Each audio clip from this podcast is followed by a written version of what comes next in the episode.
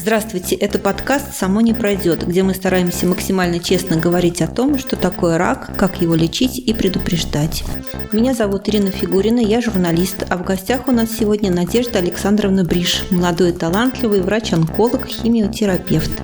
Говорить мы сегодня будем про витамины при раке и от рака, про вред и пользу. Надежда Александровна, здравствуйте. Здравствуйте. А раньше онкологи были уверены, что абсолютно все витамины противопоказаны онкологическим онкологическим пациентам. Якобы опухоль э, нуждается в питательных веществах и забирает это все на себя. Мнение, как понимаю, со временем поменялось, да, радикально. Какое сейчас отношение онкологов к витаминам? А, да, действительно так. А, сейчас витамины применяются нами, если того требует текущая ситуация. А, если присутствует доказанный гиповитаминоз у пациента, то в таком случае мы должны назначить и назначаем дополнительные витамины в виде лекарственных препаратов. Ну, до сих пор бытует мнение, что витамины при раке следует применять осторожно, якобы из-за того, что они являются мощными стимуляторами клеточного роста. На этот счет э, разные точки зрения существуют. Есть исследования, которые подтверждают а, данную гипотезу и говорят о том, что а, употребление витаминов негативно сказывается на течении онкологического заболевания, но в то же время есть данные исследований таких же крупных, таких же достоверных, которые опровергают данное утверждение и свидетельствуют о том, что употребление дополнительное назначение а, витаминных комплексов а, каких-либо витаминов никак не отражается на самом заболевании и опухолевом росте. А вы как считаете, какой вы точки зрения придерживаетесь? Я придерживаюсь той точки зрения, что при необходимости клинической а, дополнительное назначение витаминных препаратов показано пациентам, независимо от статус онкологического заболевания. В ремиссии оно, активное ли оно, проходит пациент лечение, требуется ли ему лечение. Э, вне зависимости от этого витаминные комплексы могут быть назначены, если это требуется.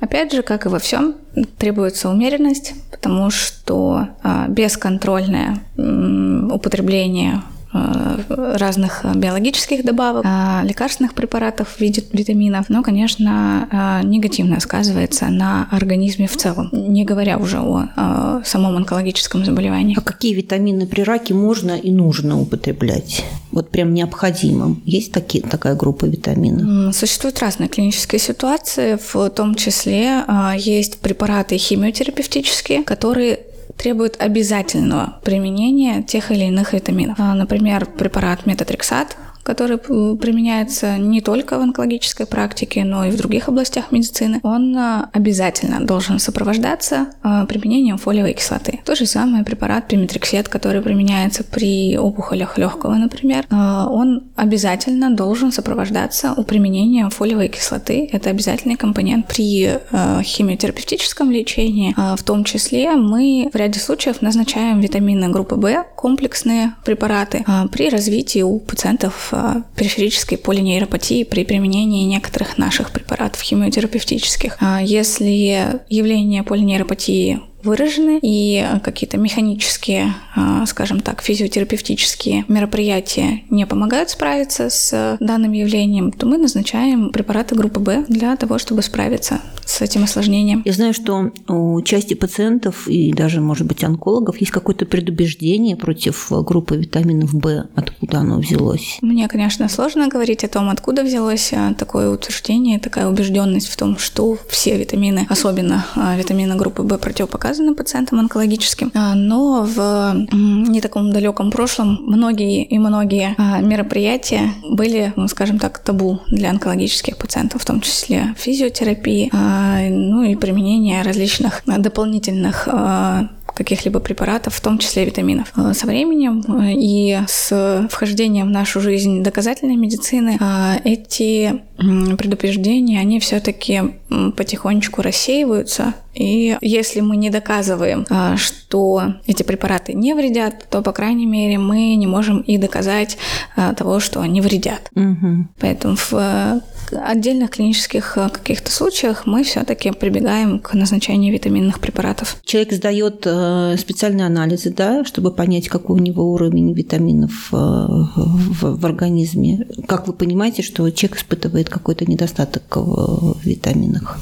Ну, в целом э, симптомы гиповитаминоза, они очень-очень неспецифичны. Поэтому, э, когда, какой-то отдельный симптом появляется, сложно сказать, что это напрямую связано там, с дефицитом какого-либо из витаминов. Поэтому направляем да, на диагностику. Э, в принципе, диагностика гиповитаминоза – это дело несложное. Сдается анализ крови на уровень того или иного витамина и оценивается его уровень. И в зависимости от э, уровня снижения, если таковое имеется, мы назначаем или не назначаем а, дополнительное применение витаминных комплексов. То есть вы не советуете людям заниматься, ну, не знаю, в данном случае самолечением здесь трудно назвать, но э, самим себе назначать какие-то витаминные комплексы а, по совету друзей, знакомых, родственников, покупать себе какие-то БАДы и так далее? А, да, совершенно верно, потому что витаминные препараты, лекарственные препараты, они строго по показаниям назначаются. Самостоятельный прием. Да, да, самостоятельный, бесконтрольный прием витаминных лекарственных препаратов, он не всегда приносит пользу для человека пользы обычно все-таки от этого большой мы не видим, когда это применяется просто так.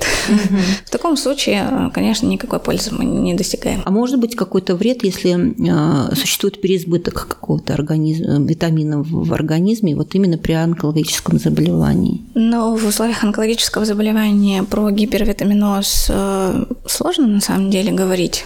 Такое редко встречается. А в принципе, гипервитаминозы – это явление редкое. А для водорастворимых э, витаминов э, практически невозможно, потому что они быстро э, распадаются, метаболизируются и выводятся, соответственно, почками достаточно быстро. Поэтому гипервитаминозов водорастворимых витаминов практически не встречается. Гипервитаминоз жирорастворимых витаминов, у нас их всего четыре Какие? А, Д, Е и К. Они достаточно редко встречаемые тоже. В условиях онкологического заболевания мы практически никогда с этим не сталкиваемся, поэтому сложно что-то говорить об этом. Расскажите еще про витамин D которому вообще уделяют какое-то огромное значение при лечении и профилактике, кажется, всех заболеваний на свете. Вот витамин D и рак, они как-то связаны э, друг с другом? На этот счет тоже имеется достаточно большое количество исследований. Витамины всегда привлекали большое внимание исследователей. Витамин D,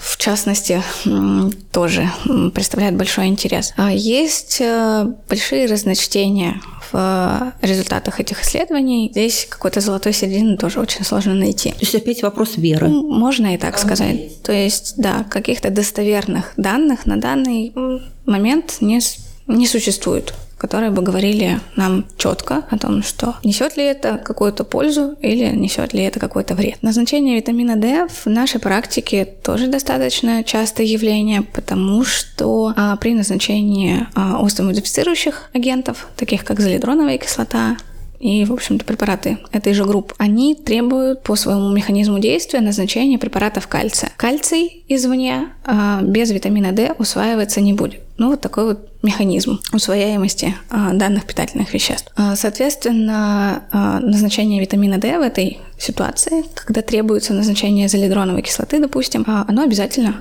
и применение его тоже обязательно для того, чтобы мы могли получить хороший эффект от лечения данными препаратами. Спасибо огромное, Надежда Александровна. Напоминаю, у нас сегодня была Надежда Александровна Бриш, онколог, химиотерапевт Национального медицинского исследовательского центра имени Петрова. Надеюсь, что наша беседа окажется для вас полезной.